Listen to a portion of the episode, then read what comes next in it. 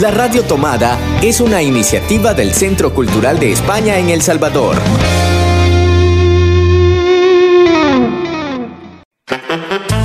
Hace 20 años, Hercio desapareció. Ahora sabemos que está de regreso y queremos encontrarlo. Hercio Cultureta. Un espacio dedicado al arte y la cultura que vivimos en el Centro Cultural de España en El Salvador. Bienvenidos, buenos días, buenas tardes desde donde nos estén viendo, buenas noches incluso si nos ven desde, desde las Europas. Estamos un martes más eh, acá en el programa eh, de la Radio Tomada, Hercio Cultureta, para hablarles de las novedades de la agenda del Centro Cultural de España y de temas también que están muy relacionados con eh, el trabajo artístico que todos realizamos. Como sabrán, el 1 de mayo es el Día del Trabajo y precisamente eh, queríamos hablar de los trabajadores eh, de la cultura cómo están viviendo estas circunstancias, cómo se están adaptando a la cuarentena y este encierro. Ya junto con Antonio Romero de esa adaptación que está haciendo el Centro Cultural de España con estas exposiciones actividades culturales, pero también queríamos preguntarles a otros compañeros, a otros colegas, cómo ellos también están viviendo esta situación y cómo ven este día del trabajo en estas circunstancias tan particulares. Para ello nos acompañan Eugenia Lindo, directora del Museo Marte. ¿Qué tal, Eugenia? ¿Cómo estás? Hola, mucho gusto, muchas gracias por invitarme. Y también nos acompaña Elila Reinaga de la Asociación Cultural Azoro. ¿Qué tal, Eli? Hola, hola, ¿qué tal? Gracias por la invitación. Pues con ellas dos eh, vamos a platicar. Eh, ellos van a hacer nuestro plato fuerte, así que un segundito y regresamos con ellas. Acomódate. Porque en Gercio Cultureta disfrutamos el plato fuerte. Eh, bueno, comentábamos hace un segundo eh, precisamente eso, cómo está viviendo el mundo de la cultura todas estas circunstancias. Eh, desde el Centro Cultural, como decíamos, estamos viendo cómo nos reinventamos, cómo aprendemos de esta nueva tecnología, diferentes plataformas. Estamos viendo también que tenemos nuevos públicos y que nos vemos también que hay otros públicos que desgraciadamente no podemos llegar. Eh, ya que eh, igual no tienen acceso a Internet o a los dispositivos que nosotros eh, utilizamos. Pero también queríamos eso, saber cómo están viviendo otros trabajadores de la cultura esta situación. me imagino que es una situación complicada porque muchos proyectos se han caído, los teatros por el momento están cerrados, los museos también. ¿Cómo estáis viviendo esta situación y cómo veis a los trabajadores de la cultura? Eugenia. Pues es que cuando hablamos de vulnerabilidades, muchas veces eh, los más vulnerables o los sectores más vulnerables son los que están fuera de la formalidad, eh, dentro de un sistema precario y en El Salvador eh, los artistas en general y nosotros, una gran parte del, del cultural trabaja desde la informalidad con pocas ayudas del gobierno. En el caso del, Museo de Arte no, contamos con ayuda del gobierno, todo es una iniciativa privada y mientras, mientras mantengas al sector cultural de esa forma y no le ofrezcas las oportunidades para formalizarse o para entrar, eh, para poner, poder tener vías de acceso a oportunidades que se le ofrecen a otros sectores también, eh, pues obviamente que seremos los, los de los más afectados. Eh, creo que la crisis también va dejando, o sea, aparte de que va dejando claro esa, las consecuencias negativas de, ser un sector en su gran mayoría eh, fuera de, la, de, lo formal y fuera de lo profesionalizador. Eh, creo que además va quedando claro que lastimosamente eh, se considera a la cultura como, como, una cuestión de lujo, como una cuestión de, de, lujo para el que produce, porque.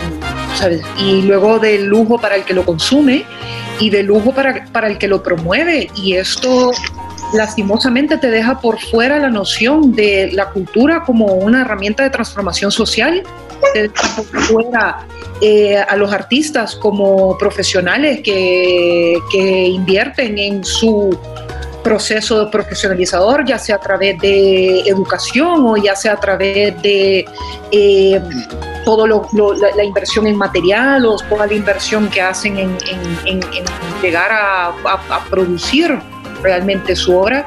Y no se entiende como un sector económico importante eh, dentro de la sociedad y aparte de eso no, no, no se entiende a la cultura como esa herramienta donde podemos servir de, canalizador de, emociones, de canalizador de realidades, de formas, de nuevas formas de dialogar y de entendernos. Y claro, entonces al, entrar en crisis este, el sistema en general, pues evidentemente afecta a los más vulnerables y dentro del sector cultural pues eh, va quedando en, en evidencia esa vulnerabilidad que siempre ha sufrido. Estamos viendo que precisamente el arte y la cultura están siendo no solo una vía de, escape para muchas personas, de algo que beneficia al bienestar de las personas en, en situación de confinamiento y de encierre, que también ha habido una gran solidaridad por parte de muchos artistas que están liberando y compartiendo su contenido de manera también altruista. Eh, ¿Por qué también esa, esa idea de, compartir y cómo eso se, se, les da a los artistas? Y también es una manera de repensarnos a nosotros mismos y de saber cómo que, platicar de, qué estamos hablando, de expresarnos y de contar la situación actual. Sí, yo creo que eh, añadiendo un, poco a esta vulnerabilidad, a mí eh, me preocupa mucho em, como si no se tiene en cuenta eh, al sector cultural en esta reactivación, que entiendo que, es compleja, más en un país como El Salvador, em, se no se tenga en cuenta la cultura, ¿no? Em, porque todo lo que se ha conseguido hasta ahora, desde, por lo menos hablo de mi experiencia de cuando yo empecé a hacer teatro, que tenía 19 años, hace 20 años. Eh, entonces, no había nada prácticamente porque éramos, estábamos por guerra y todo lo demás, ¿no? Entonces, de pronto, toda esta actividad cultural, todas estas propuestas teatrales, de música, que, que ahora ya se puede hablar de eso, ha costado muchísimo esfuerzo llegar hasta este punto y, sabemos que eso trae consecuencias y antes de, la crisis de la pandemia ya, ya, ya decíamos que hacía falta cuidar esa parte y que tenía consecuencias en una sociedad de cuidar eh, esa situación, ¿no? Entonces, ahora pues claro, eh, esto ha venido a alborotar todo y ha venido a, afectar a este, a este, sector que como decía la EU eh, ya era vulnerable, entonces no permitir que lo que se retroceda, digamos. Entonces, han surgido cosas interesantes también a raíz de esta crisis, ha habido mucha comunicación interna, por lo menos hablo del sector de artes escénicas, sé que también hay otros sectores que están, eh, están hablando también, em, hay, hay deseo de una comunicación con el Ministerio de Cultura, ¿verdad? Em, estamos eh, generando encuentros, digamos, eh, incluso centroamericanos, ¿verdad? Para poder eh, conocer y, hacer como estrategias en conjunto, cosa que no había sucedido. Y este, ahora mismo pues toca reinventarse. Yo que hago teatro, pues todo esto de audiovisual, pues uno comparte su contenido. Eh, evidentemente nunca va a ser lo mismo que estar en una sala de teatro es, no es su naturaleza, ¿verdad? O al menos se convertirá en otra cosa, no es que estoy diciendo que no se puede hacer, sino que se convertirá en algo diferente, en un lenguaje diferente. Y nosotros que estamos liberando... Eh, ¿Qué ha pasado? Eugenia. Ahí está. Pero no sé si está, ¿eh? ¿Eu? No, es que se cortó. Ya, pues sí, es que estas cosas se Me parece bien metafórico de todas maneras, pero ajá. Como que necesitamos regresar a los teatros y no solo la tecnología va a suplir todo. Claro, es que yo creo que una de las vulnerabilidades que queda, que queda, que queda a flote en esto y una reflexión que creo que queda como muy clara, o por lo menos a mí se me va haciendo más clara a medida que va pasando estos meses, que, que, que sí, que hay posibilidades para, para una realidad virtual y que podemos ofrecer ciertos recursos para partes de procesos de creación o para partes de procesos de exhibición o para que podemos ofrecer eso, pero que lo que dice Egli es sumamente cierto. El arte en cualquiera de sus, de sus disciplinas es una cuestión muy emocional y se necesita ese, esa, esa, esa parte de conectividad emocional, esa presencia de estar ahí, no solo en el teatro, sino aunque veas un cuadro o aunque veas una exposición o aunque veas eso, par, no es lo mismo ver un cuadro en persona y estar ante él. Eh, la capacidad que tiene de transmitirte esas emociones en, en presencia no, no, no, pero aún así creo yo que lo que también nos va dejando nosotros como muy claro es la complementariedad que puede existir entre esa realidad o ese mundo virtual y ese mundo presencial, que sí es lo que decías tú, Cristina, antes, que nos abre las posibilidades de llegar al público de otra forma, nos abre la posibilidad de llegar a las casas de las personas. Siempre eso evidentemente queda limitado en un país donde hay poco acceso al Internet y donde eso eh, expone más la desigualdad también, pero pero que sí, que nos permite llegar de otra forma y que puede ser una complementariedad eh, eh, con, con, los públicos y ofrecer esas nuevas oportunidades, pero que también nos cierra la puerta a otras cuestiones. Y creo que la reinversión eh, siempre ha sido parte de, o sea, que al ser un sector precario y un sector vulnerable y tal, siempre le ha tocado reinventarse y siempre ha, ha tenido que estar continuamente pasando por ese proceso evolutivo. Eh, ahora será una vez más, el problema es también que como no termina de quedar claro cómo, qué va a pasar de aquí en adelante, como hay una incertidumbre, no solo es el golpe de lo, de lo que, del cierre de estas cuestiones, sino que no nos queda muy claro cómo van a ser los siguientes dos meses o cómo van a ser los siguientes seis meses. Entonces es una cuestión de planificación a mediano y a largo plazo que, que nos, que nos cuesta mucho imaginarlo. Entonces sí, el arte es tan versátil, es tan, es tan noble que te permite eh, expander o digamos estirar esa, esa, esa, conexión con el público, pero yo, yo creo que siempre van a haber ciertas limitantes para ello o, o límites para ello y que tenemos que ser muy conscientes de ello para poder también decir, eh, a lo mejor en este momento a corto plazo o tal, podemos acompañar a la gente desde sus casas para ofrecer contenido y tal, pero que estemos muy conscientes que a mediano o a largo plazo, a lo mejor eso no, no, es, no sea lo que más nos conviene, sino más, más buscar esa complementariedad de alguna u otra manera eh, entendiendo obviamente que estamos en esta incertidumbre total donde no, no queda muy claro qué plan hay, qué se va a hacer, cómo se va a incorporar la cultura dentro de eso. Y, y, y, termina de, o sea, que sí ofrece oportunidades, porque lo que dice Egli, nosotros también a nivel institucional estamos teniendo conversaciones interinstitucionales y, y, creando relaciones colaborativas diferentes de las que se hubiesen creado a lo mejor o las que hubiésemos pensado hace cuatro meses a nivel institucional también nos está pasando eso y eso es muy bueno y es muy positivo.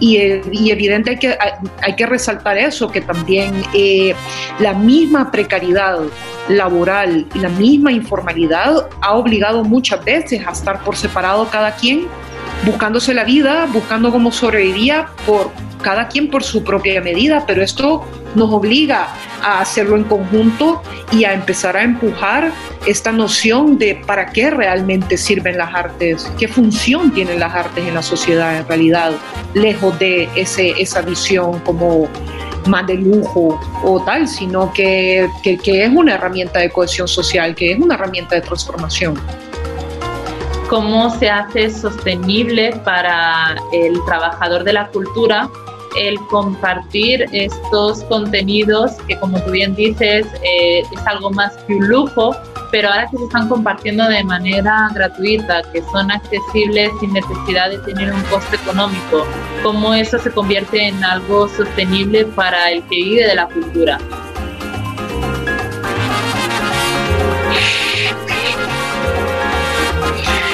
Y no te estamos escuchando.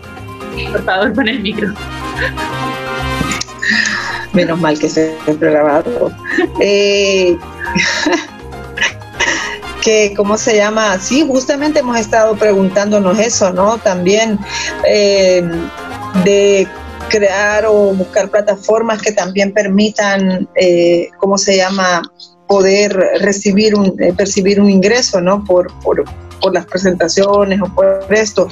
También es cierto que como esto ha pegado tan de repente, eh, el material que hay, digamos, eh, que ya teníamos guardado, muchas de las compañías, hablo de teatro, eh, que ya estaban guardados, estaban guardados no tanto para que fuera una visualización a un público, sino más bien pues para mandarlo a festivales, a cosas donde incluso te piden que sea lo más plano posible, ¿no? Entonces, digamos que uno pues expone y todo, pero realmente eh, no hay un trabajo pensado así y también no hay tampoco plataformas, entonces se está viendo cómo buscar plataformas que te permitan ingresos, hay algunas, pero los ingresos son en Estados Unidos, entonces, y luego también eh, entablar una conversación con el Ministerio de Cultura en ese sentido para, para proponerles cosas ¿no? que se puedan hacer.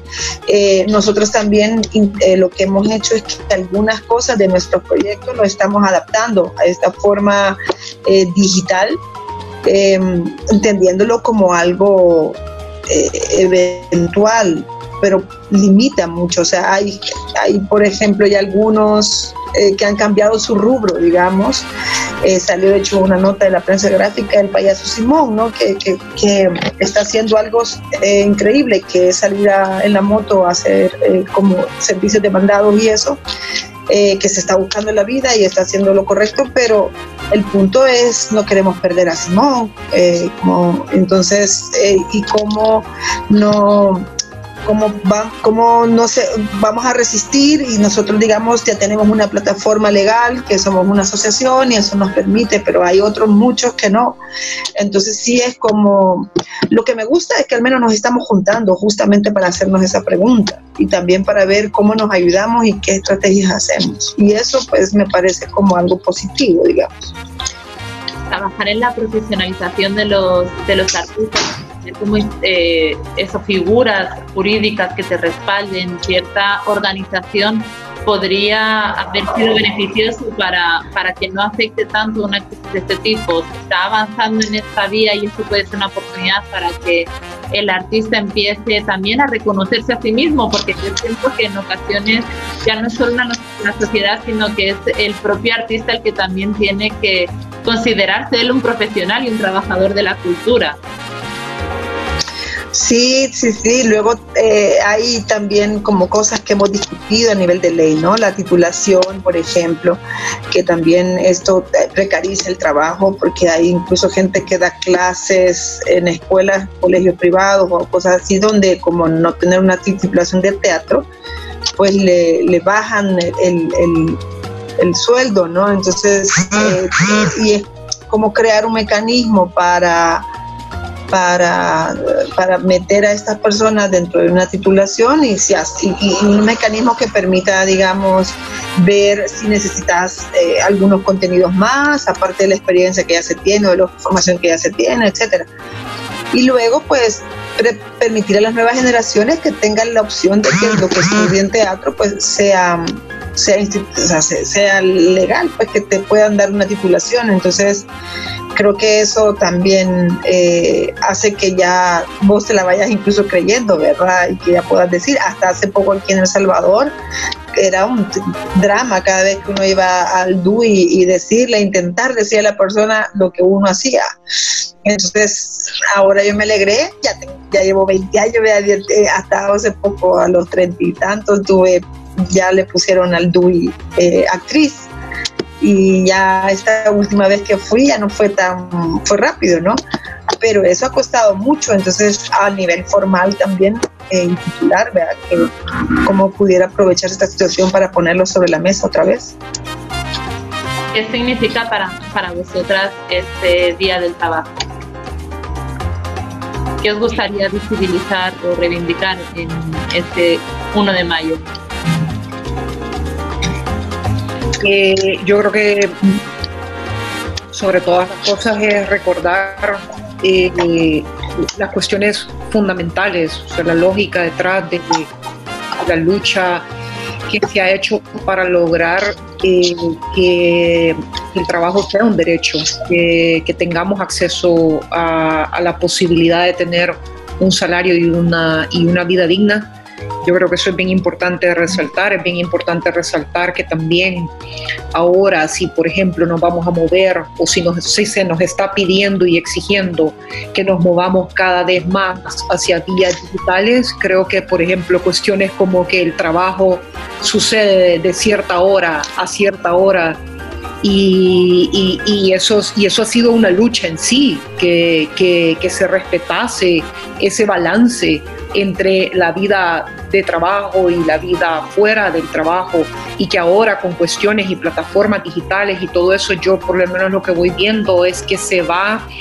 eh, dilatando bastante esta, este horario de trabajo y esta necesidad de que dé respuesta continua a todo eso y que ese balance entre, entre la vida, entre lo entre el momento en que estoy trabajando y el momento en que puedo desconectar y que puedo y que puedo estar tranquilamente este tipo de cosas lo que es bien importante que se tome en cuenta. Evidentemente también eh, cuando hablamos de precariedad y cuando hablamos del sector informal estamos conscientes que que hay situaciones que todavía tenemos que, luchar y entender en, a, nivel general en el país de la protección del, empleado y de la protección al trabajador como un derecho. Sí, yo quizás añadir, añado que, bueno, en este, que en este día en general, pues eh, se recuerde que el trabajo está, está cada vez más precario, ¿verdad? Eh, que uno vive para trabajar, no, que uno trabaja para vivir, pero no vive para trabajar, ¿verdad? Entonces creo que manejar como esa, esa, esa lucha de, que el trabajo esté bien reconocido, no solamente en el caso de lo artístico, no solamente en el aplauso, sino también reconocer que como es un oficio, como si yo soy abogado, es doctor, periodista, que seguramente les apasiona y les gusta mucho lo que hacen, pero que también por ello vemos a bien que cobren y que tengan un salario digno y bueno y, todo esto, ¿no? Entonces, y que muchas veces dentro del sector cultural cuesta mucho ponerle eh, un valor económico al trabajo que uno hace, ¿verdad? O se imaginan que la obra es el momentito que se está viendo, nada más y no todo lo que hay detrás. Eh, poner eso porque es importante, a mí siempre no me ha gustado mucho esto del salario mínimo, porque es como ya solo la palabra me parece como mínima y me parece como que debería ser a partir de hablando de una dignidad y que todos los trabajos tienen una importancia, ¿verdad? Eh, dentro de una sociedad, el trabajo de limpiar las casas tiene una gran importancia eh, que permite trabajar a muchas personas y a veces también se hace lo mínimo por, eh, por este tipo de, de, trabajo. Entonces yo pongo ahí dignificación de del salario y, de, y, del tiempo de los trabajadores. Eh, se ha hablado mucho de, de, apoyo más institucional, pero ¿cuál sería también el papel de la sociedad y de los públicos en, en estos temas que se está hablando?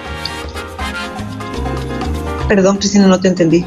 ¿Cuál sería el papel del, público? ¿Un público que reconozca también este trabajo de manera económica o cómo estaríais pensando ese reconocimiento al trabajo de los artistas?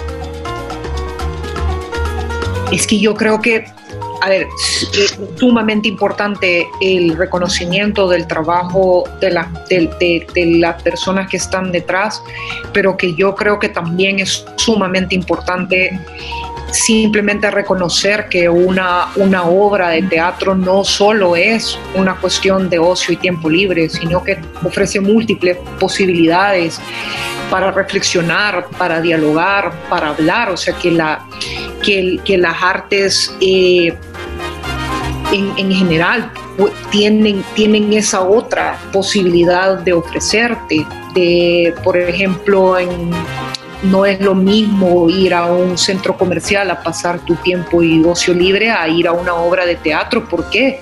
Justamente por, por el trabajo que hay por detrás, por la profesionalización que hay por detrás, por toda la idea y todo el ingenio y toda la creatividad que supone una producción artística, pero que también cumple otro propósito y exige del público que haga esa parte de reflexión acerca de lo que está viendo y de lo que está tratando de transmitir el artista, sea artes plásticas o sea artes escénicas o lo que, o lo que sea. Entonces, creo que es un poco un poco tratar de reconocer la diferencia. Por ejemplo, yo, yo paso el día también discutiendo que cuando hay un mercado, por ejemplo, y una lógica de mercado, hay una diferencia entre un bien de consumo y una cuestión que tiene un patrimonio, que es un patrimonio cultural, que no son la misma cosa, que no es un producto, que un producto es otra cosa y que el arte tiene una conceptualización artística detrás que pretende generar un diálogo y una reflexión acerca de lo que te están tratando de decir el artista y todo ese trabajo que va por detrás, como mencionaba Egli.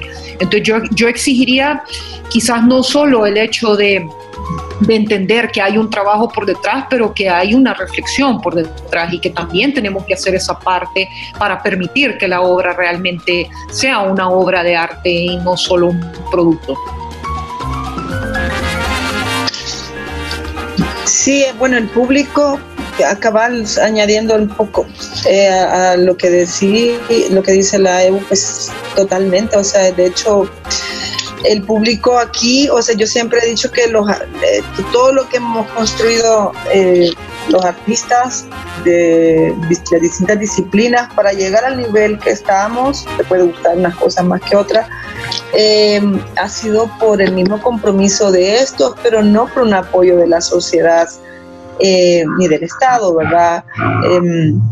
Sino eh, lo veo hasta cuando uno le dice a sus padres que va a ser teatro o que va a ser artista, ¿no? que, que desde ahí hay como una desconfianza por, por lo que puede significarle a esta persona que no va a conseguir trabajo, que va a hacer no sé qué, que eso no es un trabajo, que eso no es serio, empezando desde lo familiar a veces, entonces el público pues se puede extrapolar eso mismo.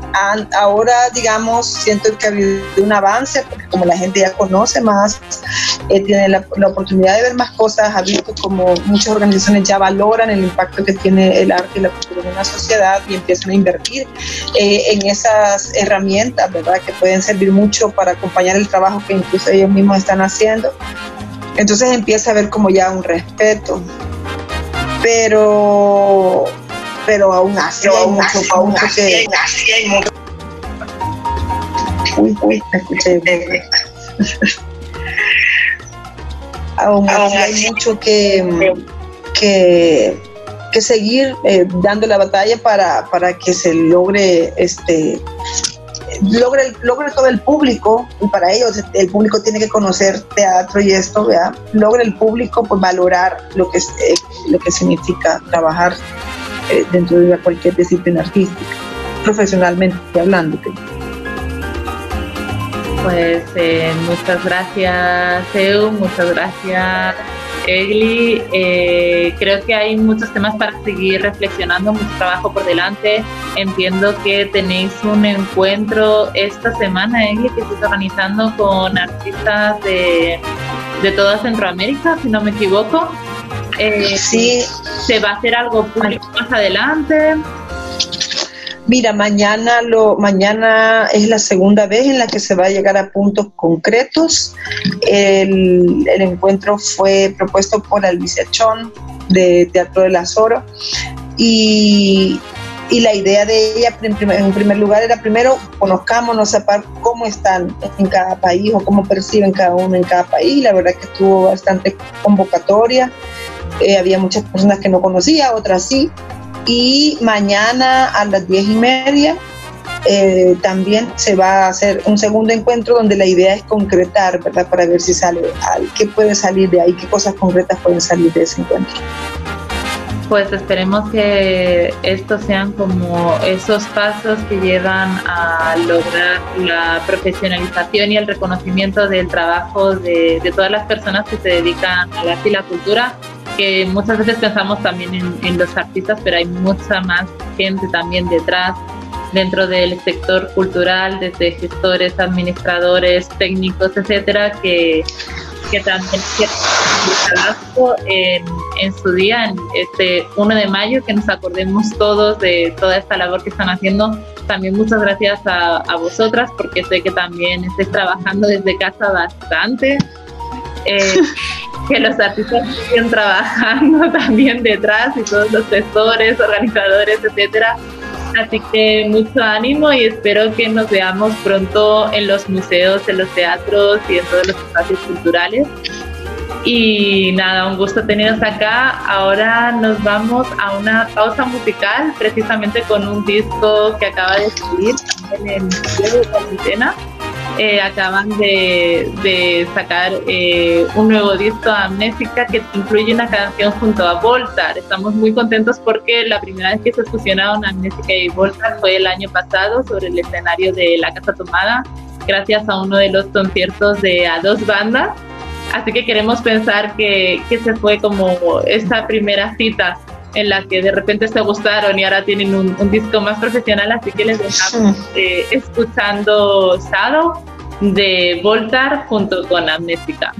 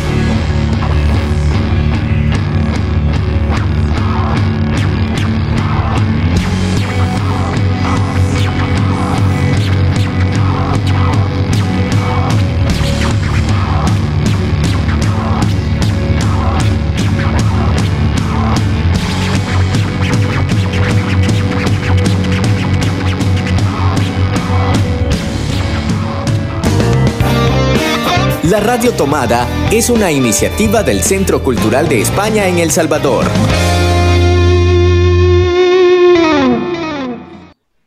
Y estamos en la ensalada hoy con un invitado que teníamos tiempo de no verlo por el Pie Cultureta. ¿Qué tal, Marvin? ¿Cómo estás? Muy bien, muy alegre de compartir con vos las actividades virtuales del Centro Cultural de España en El Salvador. Qué ah. alegre verte. Aunque no le hayan visto en, el resto de, sesiones, Marvin siempre está ahí apoyando en toda la parte técnica para que cada martes en vivo puedan eh, ver y escuchar nuestra agenda cultural. Y hoy me va a acompañar para contarnos las actividades que tenemos desde el día de hoy, martes. Por supuesto, comenzamos esta noche a las 7 de la tarde eh, con nuestro club de lectura Cabeza de Libro. Nos van a acompañar Elena Salamanca y Elmer Mengíbar. Es a partir de las 7 de la tarde, hoy martes. Así es, si la gente se quiere inscribir porque quiere recibir las lecturas, puede hacerlo a través de nuestra página web www.ccsv eh, y ahí les vamos a mandar los textos eh, con un poquito de antelación, con unas horitas de antelación para que todavía les puedan echar una pequeña ojeada y vamos a platicar con ellos de los trabajos que nos enviaron para la campaña 14 días, 14 artistas, que si se recuerdan el mes pasado, eh, no, a inicios de este mes, tuvimos en el que visibilizábamos cada día la obra de un artista salvadoreño que había creado durante la cuarentena. Así que nos van a platicar un poco de esa creación en, confinamiento y leeremos, platicaremos como siempre de manera más distendida. Y continuamos con nuestra agenda semanal y vamos a nuestro miércoles de cine. Una recomendación cada miércoles de abril para disfrutar de cine desde casa. Como saben, durante todo el mes de abril les estamos recomendando películas que de alguna manera eh, reflejan alguna crisis que vivimos a lo largo de las diferentes etapas de nuestra vida. la primera semana tuvimos Nacidas para Sufrir, la semana anterior les recomendamos Martina y en esta ocasión eh, tenemos una película de Gracia Querejeta que se llama Felices 140, gracias a este ciclo de cine vernos en el cine. Así que les eh, recomendamos que estén pendientes de nuestras redes sociales porque ahí les vamos a compartir el link para que puedan verlo desde casa, desde el sofá, desde la hamaca, desde la cama, desde donde quieran, pero siempre desde casa. Y el jueves tenemos una de las bellas artes que a mí me encantan y me apasionan. Es jueves de teatro. Una recomendación cada jueves de abril de teatro para compartir con nuestra familia. Y esta semana traemos una muy especial porque es de nuestra querida, de mi amiga querida, Laila Ripola, quien le mando un beso hasta España pues ahí vas a estar entonces pendiente, Martín, también para ver Definitivamente. la y Benito, que es una coproducción de la Joven eh, y la Comunidad de Madrid para el año de Galdós, que hace mencionan pues, a la conocida obra de, de, de Galdós. Así que eh, pendientes que también eh, pueden disfrutar desde casa del teatro aunque esperamos muy pronto volver a las salas, a llenarlas con todos los aplausos hasta que no pueda ser así. Lo podemos disfrutar también gracias a estas producciones que nos traen desde el otro lado del charco. Definitivamente. Y tenemos algo también muy importante que pueden ver a través de nuestras redes sociales y también a través de la página web del Centro Cultural de España, que es Intersección es la exposición virtual. Así es, como saben, el viernes pasado inauguramos nuestra primera exposición virtual basada en ese libro que Marvin es uno de los pocos afortunados que lo tiene en sus manos, porque todavía no lo hemos presentado. Justo en el momento en el que íbamos a presentarlo, tuvimos que irnos todos para casa, pero lo tenemos ahí guardaditos en cajas eh, para que en cuanto podamos regresar también ustedes puedan llegar y disfrutar de este libro, como queríamos compartir parte del contenido que, que tiene este, esta recopilación de reflexiones eh, y planteamientos eh, del seminario que se hizo en 2018, que se llama también con el mismo nombre, Intersecciones, en el que se busca repensar El Salvador y las relaciones que existen entre la cultura y el desarrollo. Eh, es un libro coordinado eh, por Paula Álvarez y Paula hizo una selección de obras de artistas salvadoreños que no son solo un mero acompañamiento a, a, este, a estos textos, sino que, son una parte fundamental también de, de, esta reflexión y este análisis de la cultura y el desarrollo. Y eh, también con nuestro compañero Antonio, en el programa anterior pudimos platicar un poquito junto a él, decidió que sería interesante pasarlo a lo virtual. Así que si se meten en nuestra web eh, del Centro Cultural de España, ahí van a poder eh, hacer un recorrido virtual por nuestra sala de exposiciones eh, van a poder encontrar cada una de las obras a través de una galería de imágenes.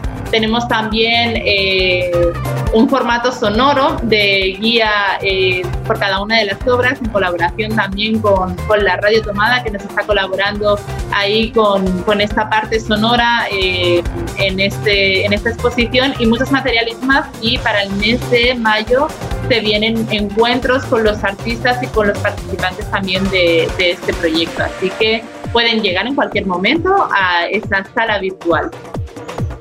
Y Imagínate, vas a poder disfrutar de las exposiciones visuales de Dalia Chévez, Melissa Guevara, Mauricio Cavistán, los siempre sospechosos de todo, Abigail Reyes, Víctor El Crack Rodríguez, Antonio Romero, eh, Carmen Elena Trigueros y Dani Zabaleta. O sea, una selección de, de artistas visuales de calidad. Así es, y además también, Marvin, recordar que esta semana, el día 29, se celebra el Día de la Danza. Y aunque en esta ocasión no, tenemos ninguna actividad en específico, sí que queremos eh, recordarlo, que celebren este Día de la Danza. Vamos a compartir también algunos materiales eh, de actividades pasadas que hemos tenido y hay yo ya estoy viendo en redes sociales varios talents que están eh, animando a la gente a que bailen desde casa y nos manden esos pasos y esas coreografías, así que también estaremos pendientes de, que nos manden, de que bailen con el hashtag yo bailo en casa y nos manden materiales para celebrar este día. Definitivamente. Y por supuesto, eh, pueden disfrutar de todos los materiales que compartimos el sábado. Por ejemplo, Chispa se queda en casa, que son las actividades que prepara nuestra querida Ligia Salguero para los niños y las niñas, eh, para que puedan estar entretenidos con lecturas y por supuesto con actividades que pueden realizar con toda la familia como el día 1 de mayo es el, el, viernes, es el día del trabajo, vamos a darle también un día de descanso a Alicia. Este, este sábado no va a haber un chispas nuevo, pero tenemos todos los materiales de chispas que cada sábado ha ido grabando con manualidades, con cuentacuentos, eh, con la participación de gente de diferentes partes del mundo en estas actividades infantiles, así que ahí lo pueden volver a, revisar. Eh, si ya lo han hecho o si no, descubrir esas, esas actividades que, que Alicia nos comparte. Y para acompañar su viernes del Día del Trabajo, del trabajador y de la trabajadora, pueden disfrutar del podcast de eh, Ayer te vi en Babilonia, que eh, fue un programa bastante especial y bastante bonito que estrenamos el día domingo y que estuvo eh, bastante nutrido y de muchas participaciones de muchos amigos y amigas desde muchas latitudes. Cada vez hay más gente participando, qué bueno que desde casa también se puede hacer radio, así que gracias por todos los aportes, también a todas las personas que, que, que nos hablan, que nos escriben, eh, ya saben que aquí este es espacio y no sé Marvin si nos queda alguna otra cosa, recomendaciones, si no nos vemos el próximo martes con muchas actividades más para el mes de mayo. Nos vemos el próximo martes para más actividades y más encuentros en el Centro Cultural de España en El Salvador de manera virtual. Nos vemos entonces, abrazos. Gercio Cultureta, un espacio dedicado al arte y la cultura que vivimos en el Centro Cultural de España en El Salvador.